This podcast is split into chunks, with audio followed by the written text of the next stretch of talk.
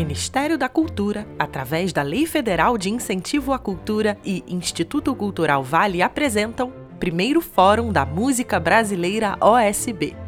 O Fórum da Música Brasileira OSB, em 2022, aconteceu no Rio de Janeiro entre os dias 1 e 4 de dezembro, no Centro Cultural Justiça Federal representantes da cadeia produtiva da música de concerto brasileira estiveram reunidos discutindo temas em torno da tradição e evolução da música brasileira. O evento chamou a atenção para a função social da música, além de ter jogado luz sobre a produção atual dos compositores brasileiros em suas variadas frentes criativas. A primeira mesa de debate, mediada por Nikolai Sapundiev, teve como tema Tradição e Desenvolvimento da Música Brasileira e contou com três grandes convidados. Ricardo Takuchian, compositor formado em piano, composição e regência pela UFRJ e doutorando em composição na University of Southern California, que já teve sua obra tocada em quase todo o mundo ocidental e em alguns países da Ásia.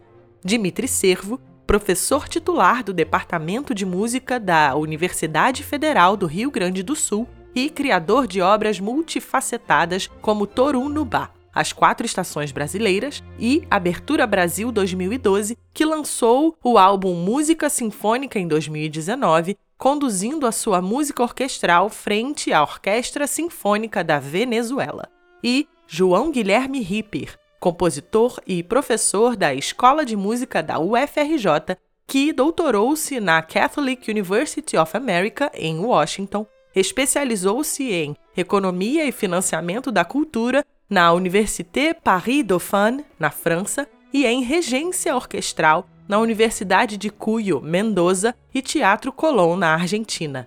É membro da Academia Brasileira de Música, ex-diretor do Teatro Municipal do Rio de Janeiro e diretor da Sala Cecília Meirelles. Os três convidados compartilharam suas opiniões e experiências sobre o assunto e também homenagearam o grande compositor Edino Krieger, que faleceu poucos dias após o evento, no dia 6 de dezembro, e a quem a OSB dedica este podcast. Agora, ouviremos Takuchian, que deu início à discussão falando sobre o surgimento da música de concerto no Brasil e o estado em que ela se encontra atualmente. Minha breve comunicação sobre o tema tradição e desenvolvimento da música brasileira poderia também ser chamada de a pós-modernidade líquida da música brasileira atual. Vou usar um conceito de modernidade líquida do sociólogo polonês Zygmunt Bauman, que considera a época em que vivemos caracterizada por relações sociais, econômicas e de produções frágeis, fugazes e maleáveis, como líquidos. A música brasileira é hoje muito rica, mas não é sólida. Através de seu desenvolvimento, ela passou de um estado sólido para um estado líquido. Neste fórum, só vou considerar a chamada música de concerto no Brasil, entendendo como tal aquela que é transmitida por códigos escritos, reconhecidos internacionalmente e originários da tradição europeia. Esta tradição europeia foi mais tarde enriquecida com elementos aborígenes, africanos e asiáticos. Como surgiu essa tradição no Brasil? Ela surgiu de duas formas. A primeira foi através de partituras e instrumentos musicais trazidos individualmente ou por congregações religiosas no período colonial. Foi a chegada da música europeia no novo continente. Mais tarde, também veio na biblioteca musical trazida pela Corte Real Portuguesa para servir os hábitos musicais da realeza europeia, então instalada no Rio de Janeiro. Assim, se forma um núcleo precursor de música de concerto no Brasil, principalmente religiosa e depois laica dando origem a uma tradição brasileira que vem se amoldando até os nossos dias. Este núcleo inicial imediatamente adquiriu cores locais e se transformou paulatinamente com características nacionais. Segundo o compositor, a diversidade é a principal característica da música brasileira hoje. Nestes últimos 70 anos, a música brasileira se caracterizou por uma miríade de linguagens estéticas ora mais próximas de suas tradições europeias ou de outras culturas e que a distanciam de suas origens mais tradicionais. Se em 1950 nós poderíamos apontar sete compositores principais, hoje 70 anos depois, talvez tenhamos 700 compositores, numa pletora de estilos, estéticas, influências, tendências que impossibilitam qualquer tentativa de definição de uma característica determinada da música brasileira. Nem mesmo podemos definir a característica da maioria dos compositores atuais, porque quase sempre eles apresentam diferentes linguagens numa mesma obra. Antigamente, uma escola de composição, ainda que com pequenas variantes, era seguida por diferentes compositores. Atualmente, houve uma inversão conceitual. Um compositor segue diferentes escolas de composição. É o que podemos chamar de liquefação estilística da música brasileira. Nós, compositores brasileiros, temos uma rica tradição e nossa música atualmente é bastante diversificada. Por isso, como escola de composição, passamos de um estado sólido para um estado líquido. Dimitri Servo continuou a discussão falando sobre os impactos da Semana de Arte Moderna para a música brasileira, destacando as contribuições de Vila Lobos. A minha fala eu vou começar eh, um pouco pela semana de 1922, já que estamos completando 100 anos dela. E pelo que eu andei estudando nos últimos dias sobre esse assunto, eh, existe um consenso de que a semana de 1922 ela teve na época um efeito bastante local e limitado, até porque isso foi uma tentativa de São Paulo de se colocar na modernidade e sempre existiu aquela rixa com o Rio de Janeiro, né? Mas se nós formos ver a programação, eu já tinha lido esse livro O Coro dos Contrários do José Miguel Wisnik, que dá um panorama excelente da semana, mas nós vamos ver que em se tratando de música, o que nós tivemos na Semana de Arte Moderna foi basicamente obras de Vila Lobos, e alguns compositores franceses, sendo que todas as obras que foram tocadas lá em São Paulo já tinham sido realizadas aqui no Rio de Janeiro. Então, essa semana, depois com o tempo, ela começou a ser, digamos, reavaliada e revisitada, e ela ganhou, digamos, uma, uma supervalorização, especialmente pelo pessoal de São Paulo. Né? Devemos olhar a semana, que completa 100 anos, como sendo um episódio interessante, que, ao lado de muitos outros, formou parte de um tempo de inquietação grávido de muitos futuros. Pensemos o que aconteceu depois da, da semana. Foi que, sim, precisamos ser modernos, né? vamos ser modernos, nós brasileiros. Mas como? Naquele momento não estava muito claro como seríamos modernos. E é então que Mário de Andrade começa a elaborar, especialmente a partir de 1924, projeto da música nacionalista ou nacional, como falou Takushá. E ele lança então o ensaio da música brasileira em 1928, mas com todos, digamos, os preceitos de uma música moderna brasileira, aproveitando os elementos nacionais. E o que me chama a atenção é que é claro que essas as ideias de Mário já vinham sendo elaboradas e discutidas entre os compositores e, e pensantes da cultura brasileira naquele momento, mas é interessante notar que Vila Lobos, de 1920 a 1929, já escreveu a série dos choros, onde todo o projeto andradiano já está consumado de alguma forma. Praticamente todo o projeto andradiano já está consumado na prática, somente com esse corpo de obras de Vila Lobos. Segundo o professor, depois dessas contribuições clássicas, existiram também novos compositores que mudaram o cenário brasileiro em um período pós-moderno.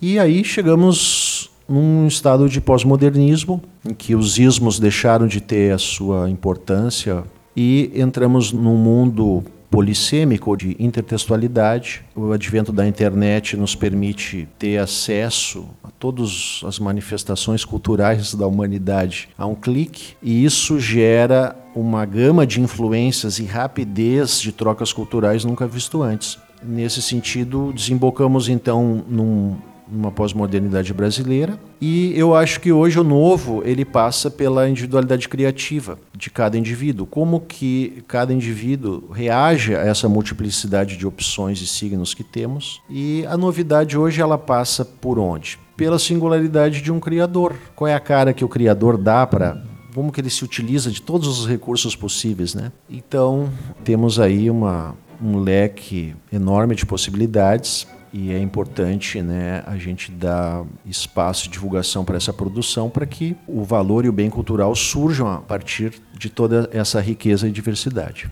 João Guilherme Ripper começou a sua fala ressaltando a importância que instituições como a Capela Real e o Conservatório Imperial de Música tiveram para o desenvolvimento da música brasileira. O tema tradição e desenvolvimento da música brasileira é um tema oceânico. Ele é tão vasto quanto profundo. Eu confesso que fiquei assim alguns dias pensando de que lado que eu entraria nesse assunto. E, na verdade, foi o próprio Nicolai que me jogou o bote salva-vidas quando ele falou que a mesa seria em homenagem ao querido Edino Krieger, e eu decidi falar sobre desenvolvimento, talvez mais sobre desenvolvimento da música brasileira, a partir do lado institucional, a importância das instituições musicais brasileiras no desenvolvimento da música brasileira, como uma contribuição à mesa. Eu vou tentar fazer um panorama, mas muito breve, um sobrevoo na história das principais instituições brasileiras e a sua importância no próprio desenvolvimento da música no Brasil, tentando parar em alguns pontos e culminando no nosso homenageado, que é o querido maestro Dino Krieger. Parto dessa premissa de que o desenvolvimento da música no Brasil é indissociável da existência de instituições sólidas e perenes voltadas à criação, interpretação, preservação, produção, renovação e divulgação do repertório. Começamos aqui pela Capela Real. As ordens religiosas importavam instrumentos musicais e davam aulas, foi assim que o, que o José Maurício aprendeu. É, mas na Capela Real, a partir da chegada de Dom João, é que começa a existir uma institucionalidade da música aqui no Brasil, especificamente aqui no Rio de Janeiro.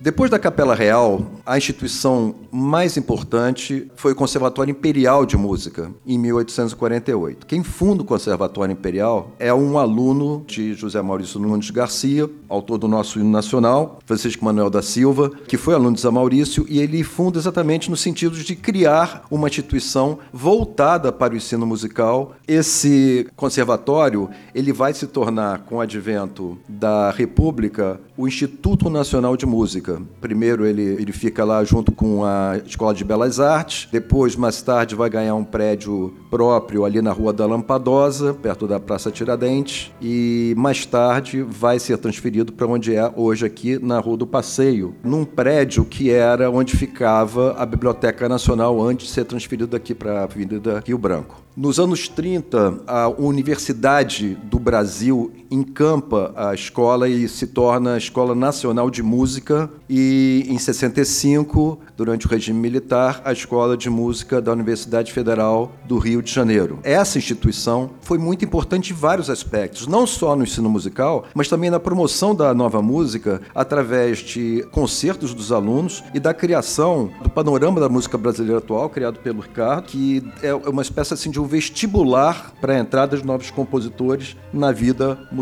brasileira.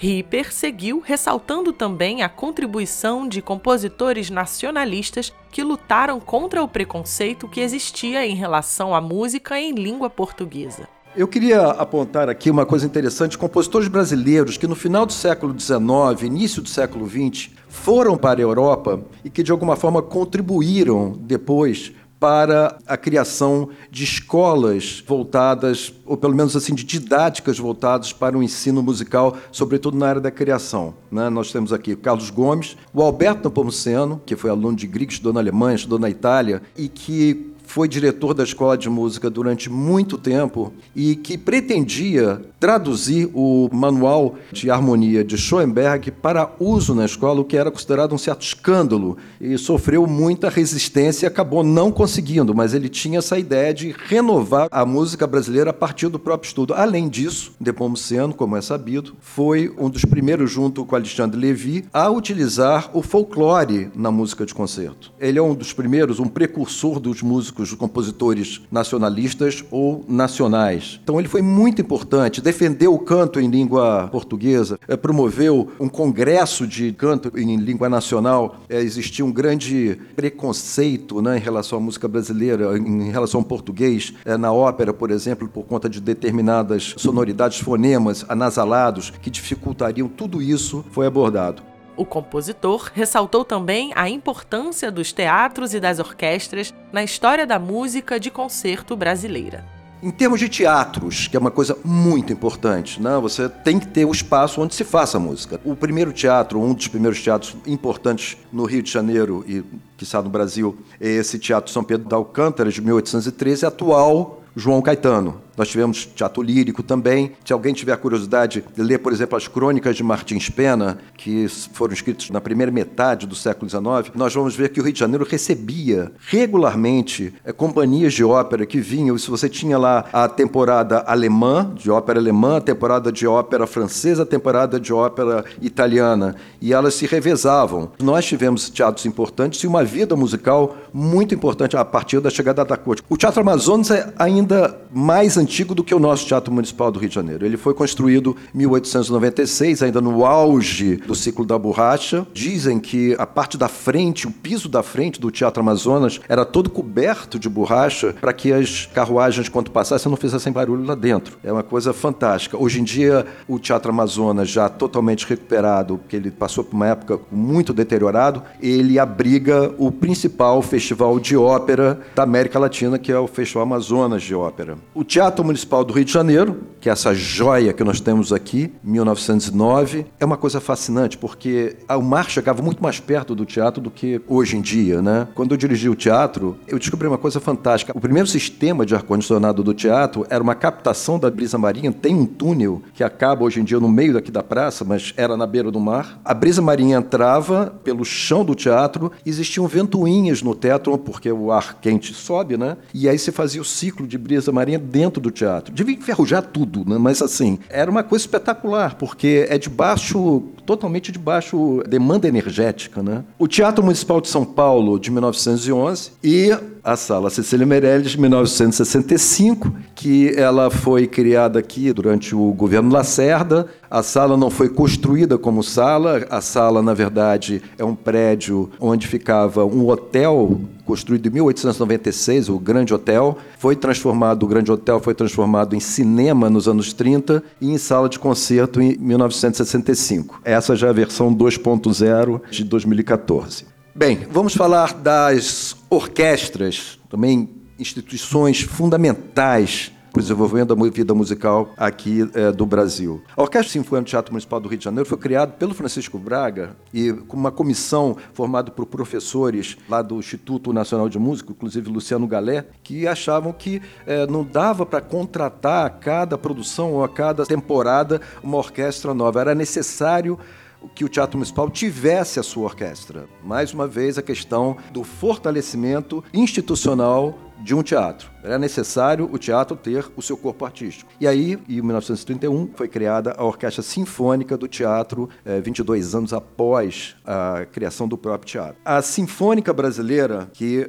é quem nos recebe agora, que foi um passo importantíssimo, porque foi uma orquestra voltada para a música brasileira, criada para divulgar a música brasileira. Né? Então, pela primeira vez, talvez aí na esteira da Semana de Arte Moderna de 22, das ideias de Mário de Andrade, o Eugênio Schencar e o José Siqueira e outros músicos decidiram criar uma orquestra voltada para o repertório. E o José Siqueira, que foi professor do Ricardo Takuchan e foi professor também do nosso homenageado Edno Krieger, foi uma figura fundamental na criação e no início desse trabalho de concretização de uma ideia diante da sociedade brasileira. A Orquestra Sinfônica do Estado de São Paulo foi criada depois, em 1953. O primeiro regente foi o pianista João de Souza Lima, e depois, a partir dos anos 70, teve um maestro que foi muito importante também aqui para a própria OSB, que foi Eleazar de Carvalho. A partir dos anos 2000, criou-se, a partir também de uma nova concepção de modelo de gestão, modelo OS, três orquestras muito importantes para a música brasileira. A Orquestra Sinfônica o Estado de São Paulo, que foi o modelo dentro dessa forma de gestão, a Orquestra Filarmônica de Minas Gerais em 2008 e a Orquestra Filarmônica de Goiás em 2012. Elas representam um modelo de gestão diferente, por exemplo, da USB, que é uma fundação de direito privado. Elas são um regime misto em que você tem uma orquestra que é do Estado, mas gerida por uma organização sem fins lucrativos. É diferente, por exemplo, também de outra orquestra muito importante que foi criada aqui, Petrobras Sinfônica,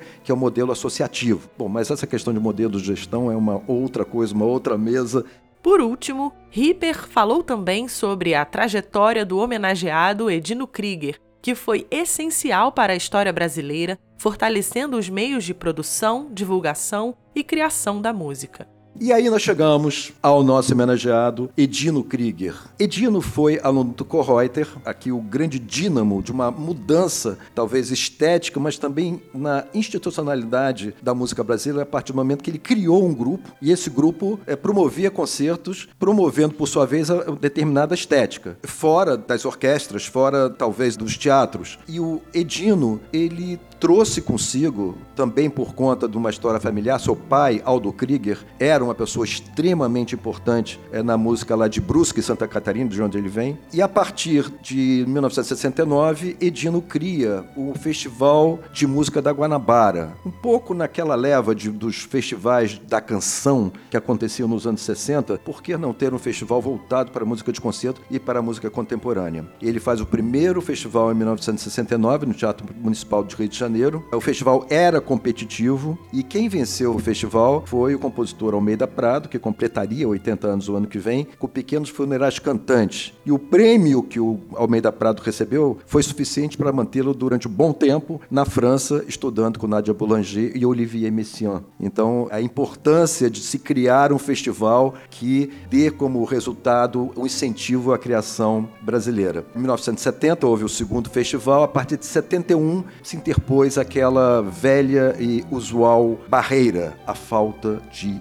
recursos. E não houve um terceiro festival. Mas, em 1975, Miriam Dalsberg, como diretora da sala Cecília Meirelles, descobre, ela estava também no Ministério da Educação antes, descobre numa gaveta o projeto do terceiro festival. E liga para Edino, Edino, você não quer fazer o festival? Aí Edino vem conversar com ela e eles acabam criando a Bienal de Música Brasileira Contemporânea, que junto com o Festival Música Nova, de, de, criado pelo Gilberto Mendes, que é de 62, é o festival mais longevo do Brasil em termos de música contemporânea. Nunca deixou de ser feito. Então é, é um festival que começou em 1975, na sala Cecília Meirelles. E aí o que, que aconteceu? O Edino acaba vindo para a Funarte e traz consigo a Bienal, e a Bienal passa ser realizada ainda na Sala Cecília Meirelles, mas também em outros lugares, pelo Instituto Nacional de Música da Funarte. Quem é Edno Krieger? Crítico musical do Jornal do Brasil. Exerceu diversos cargos na Rádio MEC, de 1961 até 1981. Ele teve que deixar a Rádio MEC por uma questão de conflito, porque ele assumiu o Instituto Nacional de Música e eram dois cargos públicos, ele tinha que optar por um. Criador e coordenador das Bienais de Música Brasileira Contemporânea, criador dos, dos festivais da Guanabara. Diretor artístico da Funte Funterge. Funterge seria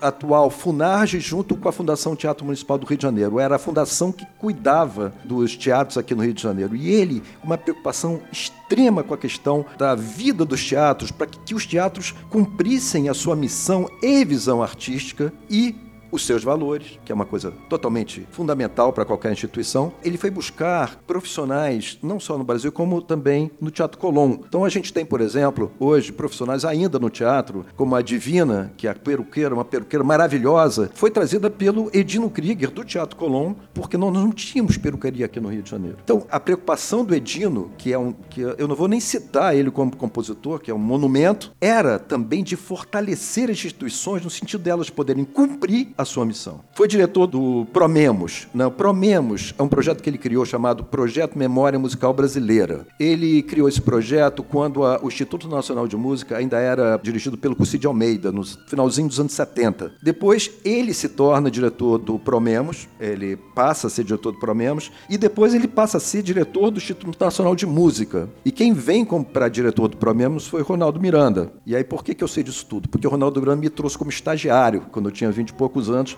como estagiário do Promemos, um tempo em que eu pude aprender imensamente com Edino Krieger, exatamente na sua preocupação de fortalecer os meios de produção, divulgação e criação da música brasileira em geral. Foi presidente da Funarte depois de 89 e 90 e o governo Collor acabou com a Funarte e acabou criando depois o Instituto Brasileiro de Arte e Cultura, depois voltou à Funarte, mas nunca voltou com aquele brilho, com aquele tamanho que tinha a Funarte no tempo do Edino. Foi presidente do MIS, 2003-2006, foi diretor da Sala Cecília Meirelles interinamente em 2004, foi quando ele me levou para a sala, e foi presidente da Academia Brasileira de Música. Eu só quero citar aqui, Problemas, aqui como exemplo, como contribuição para a mesa, o pensamento do Edino em relação à instituição do Promemos em relação ao fortalecimento dos meios de produção da música brasileira. Ele criou um arquivo central de música brasileira com obras editadas no Brasil e exterior. Quer dizer, o que, que nós temos de música brasileira? A primeira pergunta foi essa.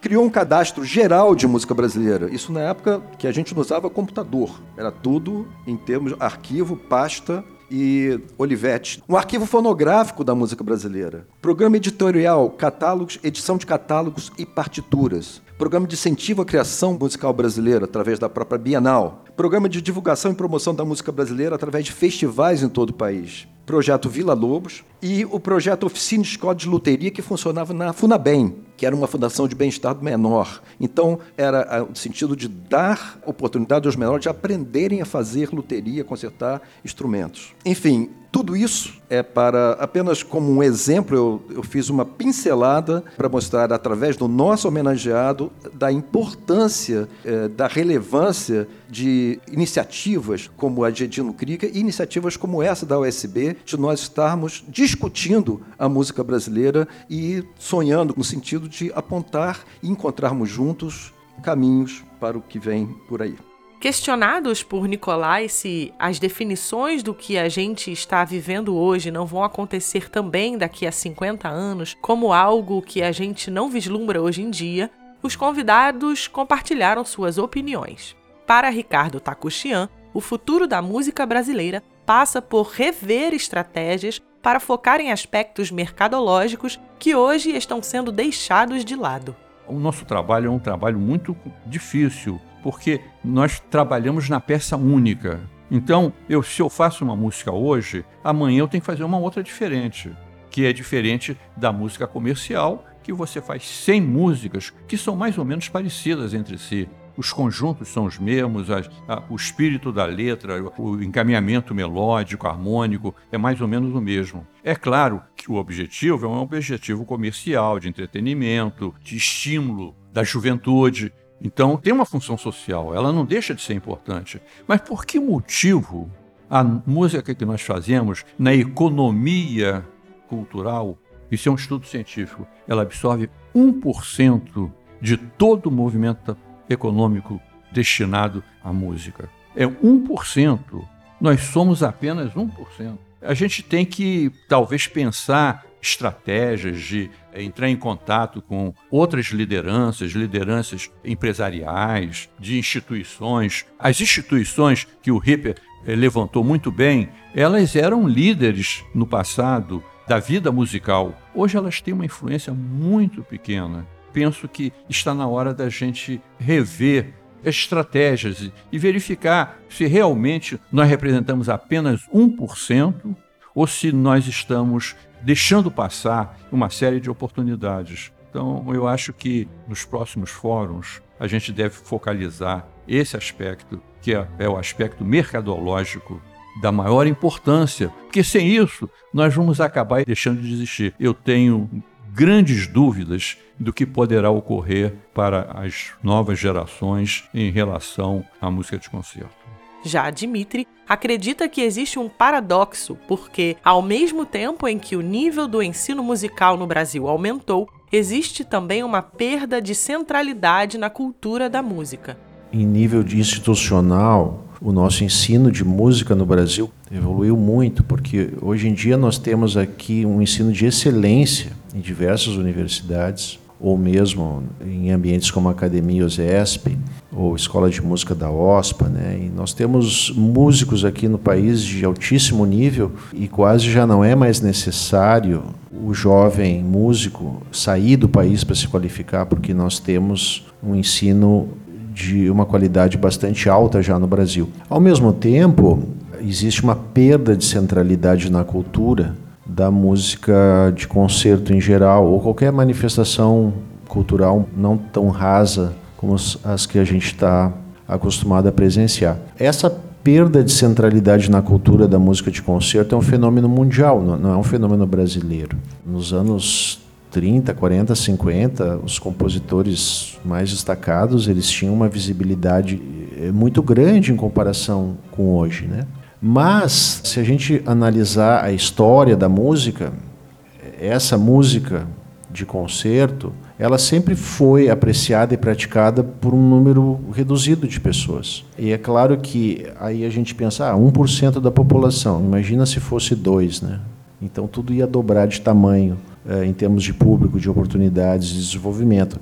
Então é claro que a educação, o processo educacional de um país é fundamental e a nação brasileira ela, ela tem altos e baixos, né? Mas a gente tem que fazer a nossa parte o melhor possível como artistas, como educadores e como pensadores da cultura e como agentes de instituições e não deixar a peteca cair, porque os resultados vêm. Às vezes, por exemplo, um jovem que sai formado compositor da universidade, ele pode não ser um compositor, porque raramente um compositor é reconhecido antes dos 40, às vezes até 50 anos, né? Mas aquele indivíduo passou por uma universidade, ele tem uma visão de mundo, ele pode contribuir em outras esferas, e isso tudo vai qualificando a sociedade. Por fim, Ripper compartilhou uma história que fala sobre a importância do compositor escrever sobre aquilo em que ele acredita.